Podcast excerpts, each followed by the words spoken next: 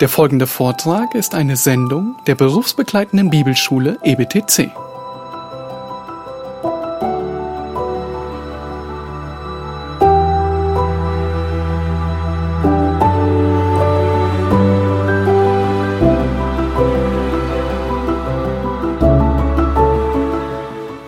Ich brauche keinen Sicherheitsgurt im Auto.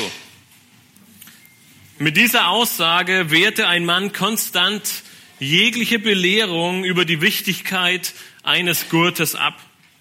Seine Familienmitglieder, sie versuchten alles, um ihn zu überzeugen, aus Sorge um sein Leben.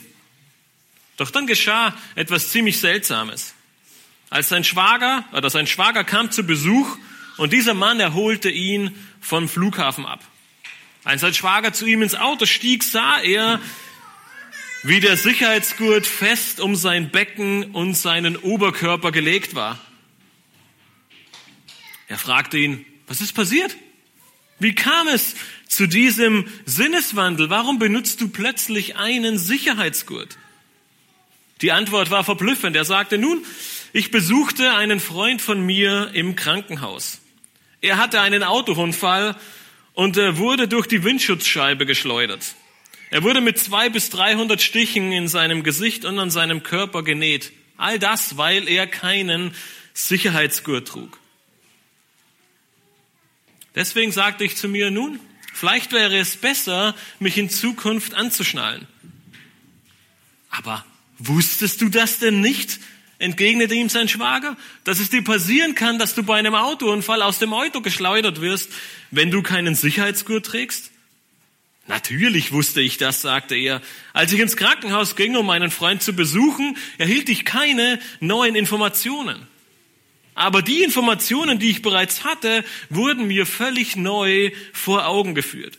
Sie drangen in mein Herz und sie beeinflussten meine Lebensweise. Kennst du solche Situationen aus deinem eigenen Leben? Du weißt ganz genau, was richtig ist. Du weißt auch ganz genau, was falsch ist. Du hast alle diese Informationen und du bist dir ziemlich sicher, dass du sie sehr gut kennst. Doch dann hörst du die gleichen Wahrheiten, die gleichen Informationen nochmal und sie hauen dich von den Socken. Du bist tief ergriffen Du erkennst plötzlich, was wirklich wichtig ist und du änderst dein Leben oder dein Leben wird in gewisser Weise auf den Kopf gestellt. Die Schreiber des Neuen Testamentes, sie machten in gewisser Weise nichts anderes. Sie wiederholten viele dieser wichtigen Wahrheiten immer und immer wieder, um sie uns, dir und mir, immer wieder vor Augen zu führen. Wir sind nach einigen Monaten in diesem wundervollen Brief des Johannes am Ende von 1. Johannes angekommen. Und Johannes, er hat einige wundervolle Wahrheiten für uns, die uns wahrscheinlich alle nicht neu sind. Dennoch war es in den letzten Tagen mein Gebet in der Vorbereitung für diese Predigt, dass uns diese Wahrheiten, die uns Johannes am Ende seines ersten Briefes schreibt, vielleicht ähnlich wie dem Autofahrer, wieder völlig von neuem klar werden, dass sie wieder in unser Herz dringen und dass sie uns ermutigen, dass sie uns vielleicht, wo es notwendig ist, auch ermahnen, aber dass sie uns vor allem erfreuen und dass wir geändert werden. Und in dieser Hoffnung, in dieser Freude und mit dieser Zuversicht, Christus von neuem zu finden und ermutigt und voller Freude unseren Glaubenslauf zu laufen. Lass uns gemeinsam den ersten Johannesbrief aufschlagen und nicht ganz bis zum Ende, aber fast bis zum Ende lesen, nämlich in 1. Johannes 5 von Vers, von Vers 13 bis Vers 20. Johannes er schreibt, dies habe ich euch geschrieben, damit ihr wisst, dass ihr ewiges Leben habt, die ihr an den Namen des Sohnes Gottes glaubt. Und dies ist die Zuversicht, die wir zu ihm haben, dass er uns hört, wenn wir etwas nach seinem Willen bitten. Und wenn wir wissen, dass er uns hört, was wir auch bitten, so wissen wir, dass wir das Erbetene haben, das wir von ihm erbeten haben. Wenn jemand seinen Bruder sündigen sieht, eine Sünde nicht zum Tod, soll er bitten und er gibt ihm das Leben. denen, die nicht zum Tod sündigen. Es gibt Sünde zum Tod, nicht im Hinblick auf sie sage ich, dass er bitten solle. Jede Ungerechtigkeit ist Sünde und es gibt Sünde, die nicht zum Tod ist. Wir wissen, dass jeder, der aus Gott geboren ist, nicht sündigt, sondern der aus Gott geborene bewahrt ihn und der Böse tastet ihn nicht an. Wir wissen, dass wir aus Gott sind und die ganze Welt liegt in dem Bösen. Wir wissen aber, dass der Sohn Gottes gekommen ist und uns Verständnis gegeben hat, damit wir den Wahrhaftigen erkennen. Und wir sind in dem Wahrhaftigen, in seinem Sohn Jesus Christus. Dieser ist der wahrhaftige Gott und das ewige Leben. Letzten Sonntag haben wir in den Versen davor gehört, dass Johannes einen vollen Zeugenstand berufen hat, um uns eine äußerst wichtige Nachricht vor Augen zu führen. Und zwar, Jesus Christus ist Gottes Sohn. In ihm ist das ewige Leben und jeder, der an den Sohn glaubt, hat dieses Leben. Johannes erfährt nach dieser Zeugenaussage, könnte man sagen, nach dieser beglaubigten Aussage fort und gibt uns in dem heutigen Abschnitt fünf Gewissheiten mit auf den Weg. Und das ist auch oder soll auch der Titel der heutigen, der heutigen Predigt sein, fünf Gewissheiten für dein Glaubensleben.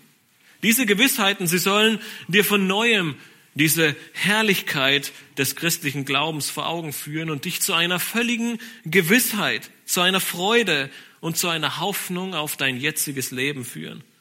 Aber auch dein Blick aus der Gegenwart hin in die Zukunft und in die Ewigkeit lenken. Sie sollen dir helfen, diese wichtigen Wahrheiten immer im Blick zu haben oder sie wieder von neuem in dein Blickfeld zu rücken um dein Leben auf den auszurichten, der dir wahres Leben gibt, nämlich Jesus Christus. Lasst uns mit Vers 13 beginnen. Matthias hat letzte Woche diesen Vers auch schon gepredigt, aber es ist ein, in gewisser Weise ein Übergangsvers. Er schließt das eine Thema ab und beginnt gleichzeitig das neue Thema. Und in Vers 13 finden wir die erste Wahrheit, die erste Gewissheit unseres Glaubens nämlich du hast das ewige Leben. Nun, vielleicht denkst du dir jetzt, naja, das ist keine allzu große neue Wahrheit. Du hast es gerade eben gesagt. Matthias hat diesen Vers auch letzte Woche schon gepredigt, ist darauf eingegangen, das ist wirklich keine große neue Errungenschaft. Nun, und ehrlich gesagt, das hoffe ich auch. Wenn diese Gewissheit etwas völlig Neues für dich wäre, dann hätte ich schon leichte Sorge. Und dennoch ist diese Gewissheit, diese Wahrheit, die uns allen so klar ist, eine Wahrheit, die wir doch manchmal aus den Augen verlieren, nicht wahr? Doch es ist eine Wahrheit, die uns unglaublich große Hoffnung spendet. Mehr denn je macht sich diese Welt Gedanken über das Hier und Jetzt. Die Gesundheit und das Leben des Menschen, sie stehen über allem und wir versuchen mit allen möglichen Mitteln, die wir haben, dieses Leben zu retten. Die Regierung ist bereit, vieles aufs Spiel zu setzen oder viel Geld zu investieren, um Leben zu retten. Firmen gehen pleite und Milliarden von Euro werden investiert. Menschen verlieren ihre Arbeit und man versucht, sie irgendwie aufzufangen. Alte Menschen, sie können nur noch selten besucht werden, um des Virus willen und man versucht, alles Mögliche zu tun, um irgendwie die ganze Situation unter Kontrolle zu bringen. Nun, warum all das? Und die Frage ist sehr einfach, weil der Mensch an seinem Leben hängt. Egal wie sehr er es abstreitet, das Hier und Jetzt ist das Wichtigste für die allermeisten Menschen auf diesem Planeten. Weil sie nicht darüber nachdenken, ob es ein Leben nach dem Tod gibt. Aber dieses Leben danach existiert. Die Schrift, sie sagt es sehr deutlich. Und Gottes Wort, es spricht von zwei Orten nach diesem Leben hier auf diesem Planeten. Und sie benennt sie mit dem Wort Himmel oder mit dem Wort Hölle. Gottes Wort macht deutlich, dass es nur ein Entweder oder gibt. Das ewige Leben oder der ewige Tod. Und deswegen ist gerade heute diese Gewissheit so wichtig. Denn Johannes, er ruft uns zu, egal was kommt, Egal wie schnell dein Leben hier zu Ende ist, egal wie schlimm es werden wird, wenn du an Jesus Christus glaubst, wenn du an den Sohn Gottes glaubst, dann hast du ewiges Leben. Deswegen schreibt er in Vers 13, dies habe ich euch geschrieben, damit ihr wisst, dass ihr ewiges Leben habt, die ihr an den Namen des Sohnes Gottes glaubt. Wenn ihr euch an letzten Sonntag zurückerinnert und die Verse, die vor diesem Vers 13 kommen, dann haben wir gesehen, dass Johannes fünf Zeugen aufführt, die bezeugen, dass Jesus Christus Gottes Sohn ist. Das ist unglaublich wichtig, denn in ihm ist das ewige Leben. Johannes hat diesen ganzen Abschnitt benutzt, um deutlich zu machen, wenn du an ihn glaubst, dann hast du dieses Leben. Wenn du aber nicht an ihn glaubst, dann hast du dieses Leben nicht. Und dann wartet der ewige Tod voller Schmerz und Leid und ewiger Qualen auf dich. Das heißt, dieser erste Punkt, diese erste Gewissheit für uns als Gläubige, er ist beides. Er spendet für uns die großartigste Gewissheit, eine Ruhe, einen Frieden, den wir haben dürfen. Und gleichzeitig ist es einer der deutlichsten Warnungen für die Menschen, die nicht glauben. Aber hier in Vers 13 soll es nicht um eine Warnung gehen, davon ist die Bibel voll für die Ungläubigen, sondern es ist vielmehr eine Zusicherung für die Gläubigen. Am Ende von Vers 13 sehen wir, er schreibt es an die, die glauben. Johannes, er versichert seinen Lesern, ich weiß, dass ihr glaubt und deswegen dürft ihr wissen, dass ihr das ewige Leben habt. Nun, ich weiß nicht, ob es euch gerade beim Durchlesen aufgefallen ist, aber Johannes benutzt sechsmal das Wort Wissen in diesen wenigen Versen, um uns vor Augen zu führen, das sind Dinge, die wir wissen müssen. Das ist nicht etwas Nebensächliches, das ist nicht etwas, das man wissen könnte, sondern er sagt, ihr wisst. Und wenn wir es nicht wissen, dann müssen wir es uns wieder von neuem vor Augen führen. Warum? Weil dieser ganze Abschnitt deutlich macht, dass es uns ein großer Trost, dass es uns zur Festigung, zur Ermutigung und zur Hoffnung für unseren Glauben und für unser Leben dient. Nun für alle diejenigen, die von euch eine Schlachterübersetzung lesen, ihr werdet feststellen, dass euer Vers in eurer Bibel etwas länger ist als der, den ihr gerade hier an der Wand gelesen habt. Schlachter die Schlachterübersetzung ergänzt den Vers 13 mit den Worten, damit ihr weiterhin an den Namen des Sohnes Gottes glaubt. Dieser Teil dieses Verses ist jedoch nicht in allen Manuskripten zu finden und nach intensivem Studium aller Manuskripte hat sich die Schlachter oder haben sich die Schlachterübersetzung, ähm, haben die Schlachter diesen Teil des Verses mit aufgenommen. Die Übersetzer der Elberfelder Bibel entschieden sich, ihn wegzulassen. Es tut der Bedeutung dieses Verses aber keinen Abbruch. Denn Johannes, er macht deutlich, glaubst du an den Namen des Sohnes Gottes, dann hast du ewiges Leben. Nun, wenn ihr euch zurückerinnert, wir haben uns öfter schon im, im ersten Johannesbrief die Frage gestellt, warum sagt Johannes, dass wir an den Namen des Sohnes Gottes glauben sollen? Warum sein Name? Nun, es ist nicht daran, dass, es geht nicht darum, dass wir glauben sollen, dass Jesus wirklich Jesus hieß, sondern dieses, dieser Ausdruck für Name, es ist, es bedeutet und es hat den Ausdruck seines Charakters. Das heißt, an den Namen zu glauben, bedeutet an das zu glauben, was und wer er ist und daran zu glauben, dass er würdig ist. Das heißt, an den Namen zu glauben bedeutet, dass du glaubst, dass Jesus wirklich der Sohn Gottes ist, dass du glaubst, dass er Gott ist und dass du glaubst, dass er würdig ist, die Schriftrolle aus der Hand Gottes zu nehmen und die Siegel zu brechen. Wenn ihr euch noch an die Predigt das Offenbarung 5 vor einigen Monaten zurückerinnert. Wenn du dies glaubst, dann macht Johannes deutlich, dann hast du das ewige, ne-, ewige Leben. Und genau das, und das ist die Aufforderung, diese Gewissheit, diese Freude sollst du wissen. Die Grundlage deiner Gewissheit der Errettung ist der Glaube an den Sohn Gottes und an sein Wort. Jeder, sagt Johannes, der seinen Glauben in Christus gesetzt hat, kann ohne Zweifel wissen, dass er ewiges Leben hat. Du darfst es wissen, ja, du sollst es wissen. Nicht wegen irgendwelcher Werke, die du getan hast, nicht weil du besonders herausragend als Gläubiger bist, nicht weil du ein wunderbares, hingegebenes Leben führst, nicht weil du mehr in der Bibel liest als alle anderen, sondern weil du glaubst, dass Jesus der Christus ist und in ihm ist das Leben und er gibt dir dieses Leben. Es gibt heute die unterschiedlichsten Strömungen und Sichtweisen über diese Sicherheit des ewigen Lebens. Und leider muss man sagen, dass sehr, sehr viele dieser Sichtweisen und Strömungen dir diese Sicherheit absprechen. Sie sagen dir, du kannst dir deines ewigen Lebens nicht sicher sein, weil du nie weißt, wie dein Leben verläuft. Vielleicht passiert es eines Tages, dass du Jesus Christus verleugnest. Vielleicht ist dein Glaube gar nicht groß genug und du scheiterst im Verlaufe deines Lebens. Vielleicht reichen deine guten Werke nicht, die du dein ganzes Leben lang tust und irgendwann fällst du doch vom Glauben ab. Und wisst ihr was? Alle diese Sichtweisen haben recht, aber nicht in der Wahrheit, in der sie sprechen, sondern mit dem, was sie aussagen. Weil niemand kann sich sicher sein, dass er es bis zum Ende schafft. Niemand kann sich seines Lebens, seines ewigen Lebens sicher sein, wenn er auf ihn sieht. Ich weiß nicht, ob mein Glaube reichen würde. Ich weiß nicht, ob ich irgendwann den Fehler begehen würde und mein Glaube schwach wird. Wenn es an mir hängt, dann können wir alle sicher sein, dass niemand von uns das ewige Leben sehen wird.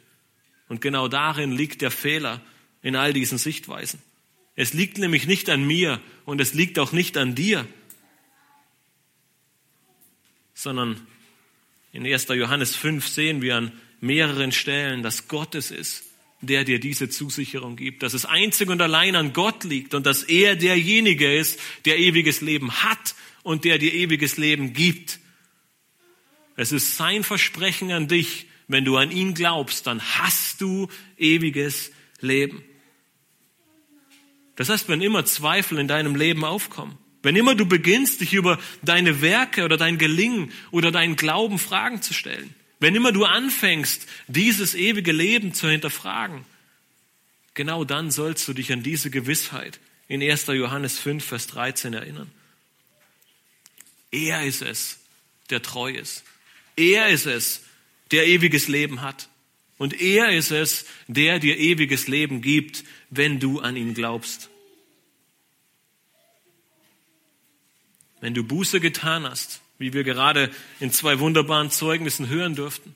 Und wenn du erkannt hast, dass nicht du es bist, der dich verändern kann, wenn nicht du es bist, der ein besserer Mensch werden kann, wenn nicht du es bist, der sich selbst seine Sünden vergeben kann, sondern einzig und allein Jesus Christus, dann hast du das ewige Leben. Jeder Zweifel ist verflogen, jeder, jede Sorge ist vorbei, sondern Trost und Hoffnung dürfen in dein Herz einziehen. Du hast ewiges Leben. Das ist die erste Gewissheit deines Glaubens, die uns Johannes hier in Vers 13 gibt. Die zweite Gewissheit, die uns Johannes aufzeigen möchte, sie hat, sie ist sehr eng mit dem Vertrauen auf Gott verbunden. Diese zweite Gewissheit, sie soll dir helfen zu erkennen, dass du es nicht mit irgendeinem Gott zu tun hast. Dass es nicht ein Gott aus Holz und Stein ist, wie ihn die Menschen sich selbst machen, sondern dass es ein lebendiger Gott ist, der lebt und der hört.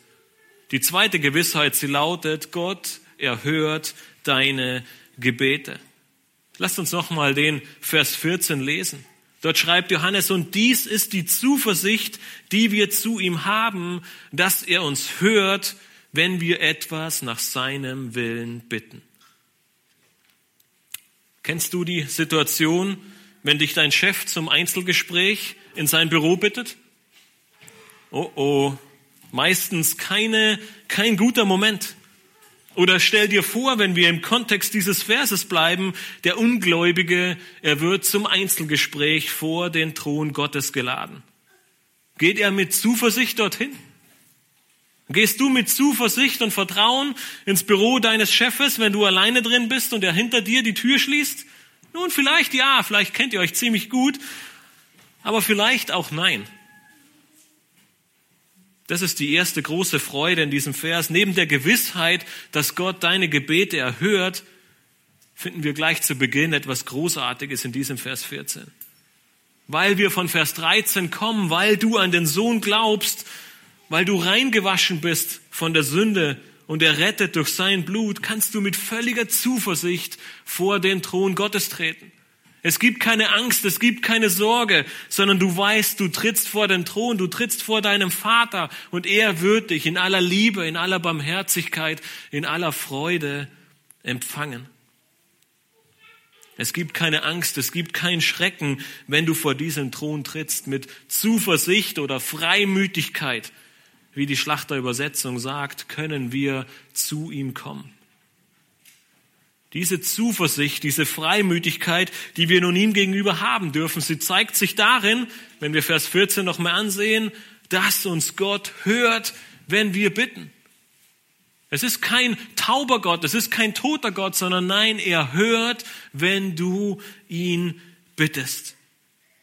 Nun, vielleicht denkst du dir wieder, ja, das ist nicht wirklich etwas Neues. Das ist eine Gewissheit, die ich kenne. Ja, und ziemlicher Sicherheit wird es so sein, aber wenn du ernsthaft dich hinterfragst, glaubst du diese Wahrheit wirklich? Zweifelst du nicht manchmal daran? Es gibt scheinbar so viele Gebete in deinem Leben, die Gott anscheinend nicht gehört hat, oder? Jedenfalls hat er sie nie beantwortet. Und schon gerät diese Gewissheit ins Wanken. Deshalb stoppt Johannes nicht an dieser Stelle, sondern er erklärt uns diese wichtige Gewissheit etwas näher. Am Ende von Vers 14 wird dieses Hören an eine Bedingung geknüpft. Er sagt, Gott wird jedes unserer Gebete erhören, jede unserer Bitten, wenn wir nach seinem Willen bitten. Das heißt, unsere Gebete, sie müssen dem Maßstab Gottes entsprechen. Gott wird keine Gebete hören, die seinem Charakter oder seinem Willen widersprechen. Die Bedingung, die wir an und diese Bedingung, wir finden sie an mehreren Stellen in der Schrift. Immer wieder werden wir aufgefordert. Wir sollen in seinem Namen bitten. Wir sollen nach seinem Willen bitten. Dann wird er hören. Das heißt, entsprechend seines Willens zu beten, meint damit ein Gebet, das in Übereinstimmung mit dem ist, was Gott möchte. Und nicht mit dem, was wir uns vielleicht wünschen oder was er für uns zu tun möge. Erinnert euch noch zurück, vor einigen Wochen waren wir in Kapitel 3 des ersten Johannesbriefes und in Kapitel 3, Vers 21 hat Johannes uns geschrieben, dass ein erhörtes Gebet auch vom Gehorsam gegenüber Gottes Geboten und dem Vermeiden von Sünde abhängig ist. Nun, vielleicht sagst du dir, ja, auch das habe ich alles getan. Dennoch ist mein Gebet nicht in Erfüllung gegangen. Oder es wurde zumindest nicht nach meinem Wunsch beantwortet. Nun, bevor wir zu Vers 15 übergehen und sehen, wie wunderbar ähm, Gott ist, wollen wir ganz kurz innehalten und uns eine sehr, sehr wichtige Wahrheit, die für alle Bereiche unseres christlichen Lebens vonnöten ist, vor Augen führen. Unser Vertrauen muss immer in Gott und seinen Verheißungen liegen. Und es darf nie in unserer Erfahrung liegen. Wenn wir eine negative Erfahrung gemacht haben, ist die Frage, stelle ich Gott und sein Vertrauen in Frage oder hinterfrage ich meine Erfahrung? Wenn ein Gebet nicht in Erfüllung gegangen ist oder Gott es scheinbar nicht gehört hat, beginne ich dann an Gott zu zweifeln aufgrund der Erfahrung, die ich gemacht habe?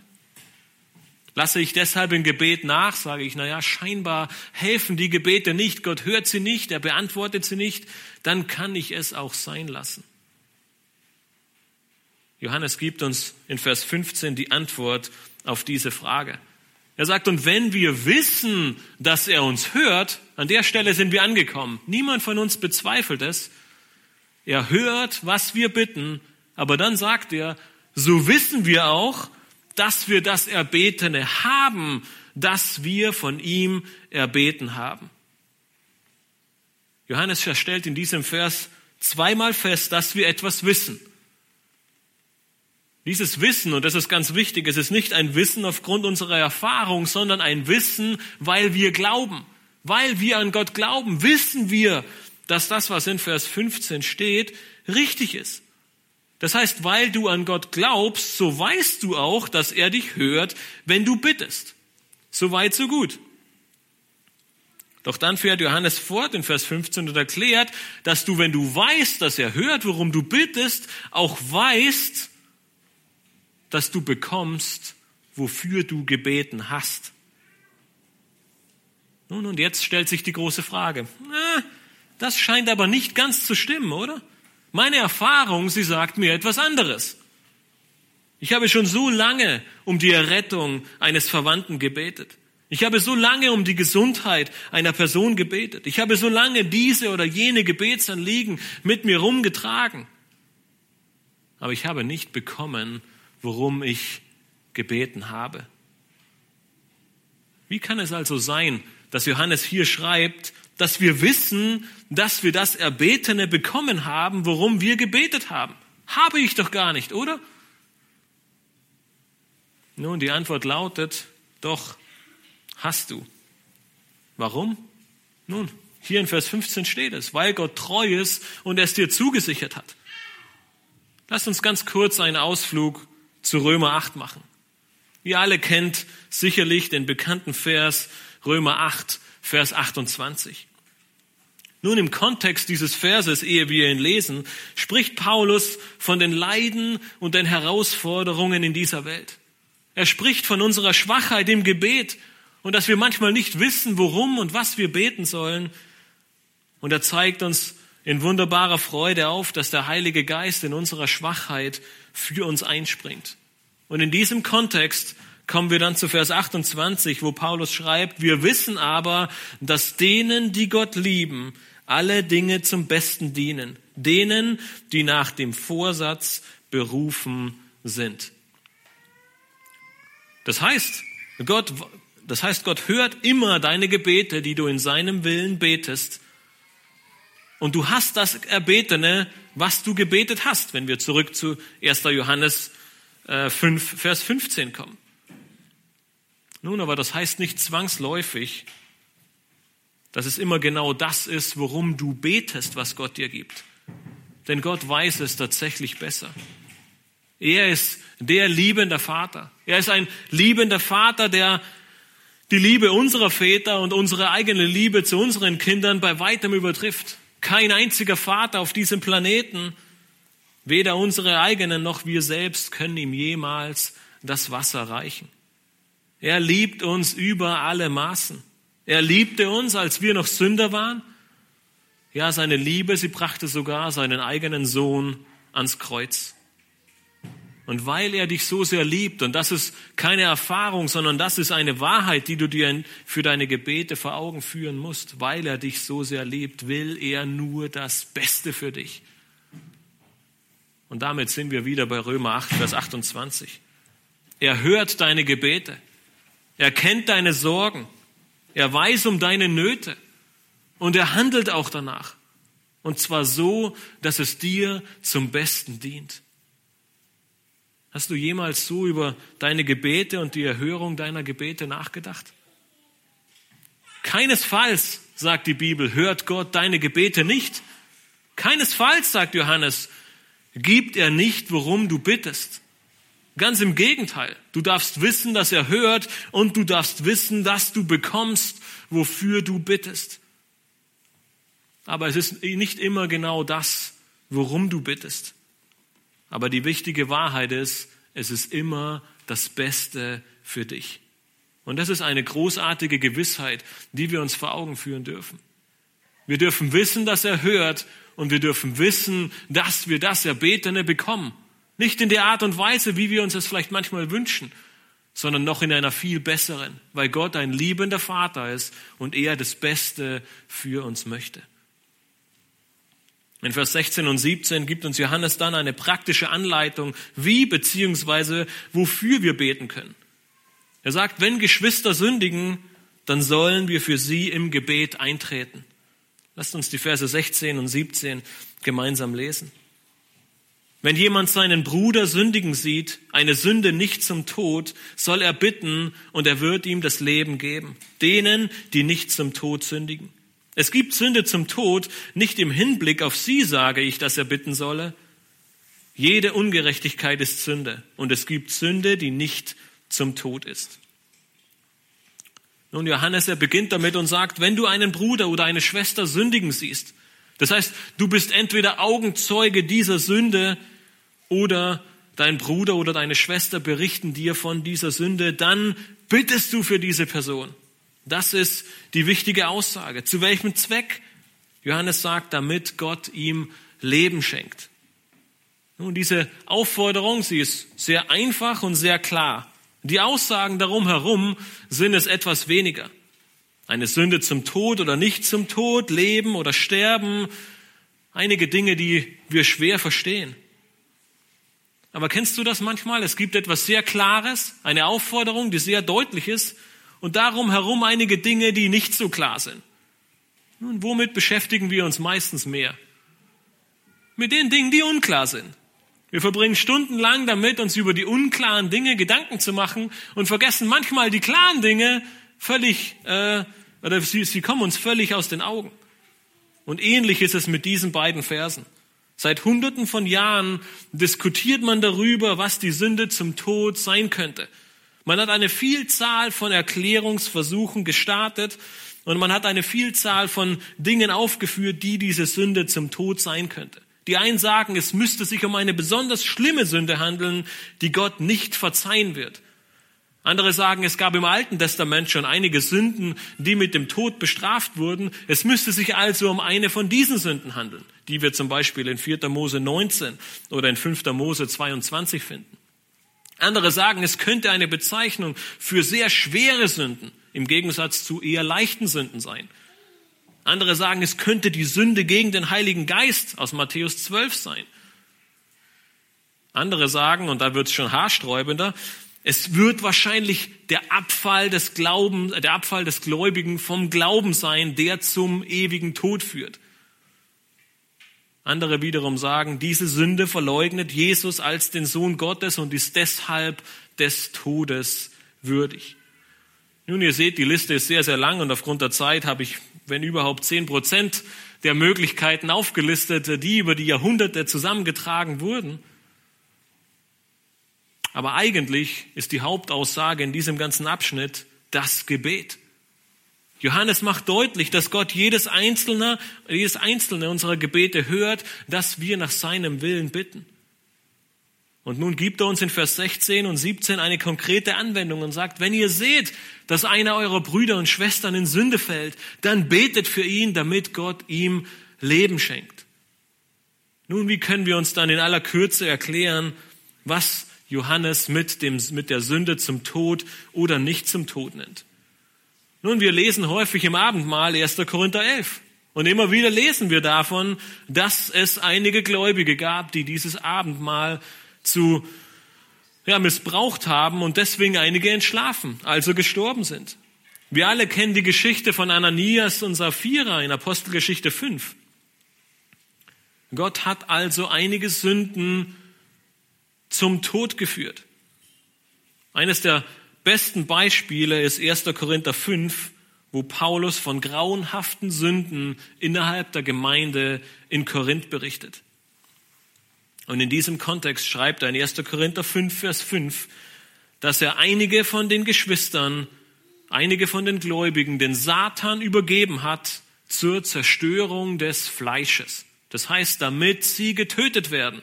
Aber, und das ist das Wichtige, zu welchem Zweck? damit der Geist errettet wird.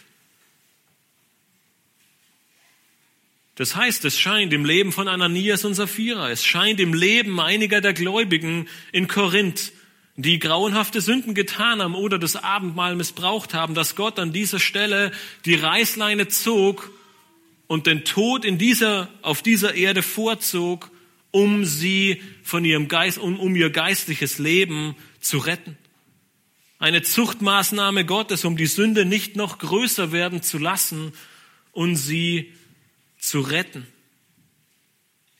Nun, in den meisten Fällen, und das ist der wichtige Punkt, wissen wir nicht, ob, wann und wie Gott das tut. Und deswegen ist auch der wichtige Fokus in diesen Versen nicht darauf, uns darüber Gedanken zu machen, ob es zwangsläufig eine Sünde zum Tod ist, in der sich einer unserer Brüder oder Schwestern befindet, sondern der Aufruf ist, ihr seht einen Bruder oder eine Schwester sündigen und ihr betet für sie. Wozu? Damit Gott ihm Leben schenkt. Nun, dieses Leben ist nicht zwangsläufig ähm, ein Weiterleben, sondern es beschreibt vielmehr dein dein geistliches Leben, nicht im Sinne auf dein ewiges Leben, sondern deinen geistlichen Zustand in Bezug auf deine Gemeinschaft mit Gott. Wir wissen, dass Sünde uns von Gott trennt. Das haben wir mehrmals im ersten Johannesbrief gesehen und gleichzeitig haben wir zu Beginn schon in 1. Johannes 1, Vers 9 gesehen, dass Gott treu und gerecht ist und uns Sünde vergibt, wenn wir Buße tun. Und genau das ist das Ziel dieses Gebetes. Wir beten darum, dass der gläubige Bruder, die gläubige Schwester diese Sünde erkennt und dass diese innige Gemeinschaft und Beziehung mit Gott wiederhergestellt wird und Gott damit Leben schenkt.